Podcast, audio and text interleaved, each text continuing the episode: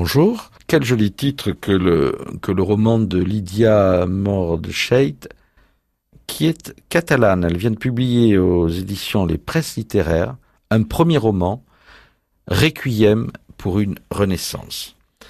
Alors Lydia, euh, je pense que de nombreux auditeurs euh, la connaissent, elle est directrice à l'APF France Handicap d'un établissement ici proche de Perpignan qui s'occupe de personnes en situation de handicap.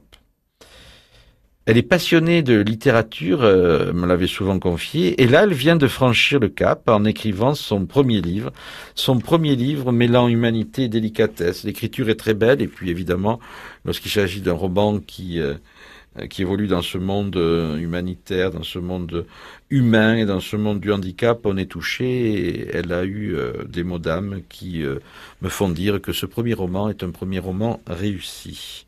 Je vais vous en lire un court extrait. Le jeune Vincent récupérait vite et se promenait tranquillement dans le parc de la Fondation.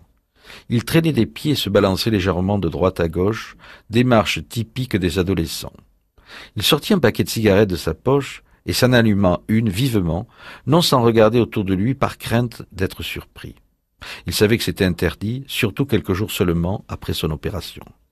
Les professeurs étaient là. Vincent le sentait. Il l'observait, le sien, par la fenêtre de son bureau à travers les voilages.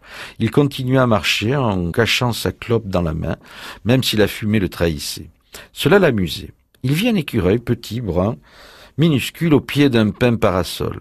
Ils s'examinèrent, puis l'animal grimpa à toute vitesse, tout en haut d'arbre. Vincent le voyait parfaitement. Il pouvait discerner ses minuscules yeux noisettes, ses oreilles comme taillées en ailes de chauve-souris, les poils de sa queue en panache, d'une couleur un peu plus caramel que le reste de son corps. L'animal criait doucement en une sorte de gémissement plaintif, comme celui d'un chat, mais avec un chiffon dans la gueule. Vincent percevait ses muscles bougeant sous la brillance de sa fourrure, il sourit. Le parc était sublime en cette journée de printemps, et Vincent appréciait ce qu'il voyait. Il n'en perdait pas une miette.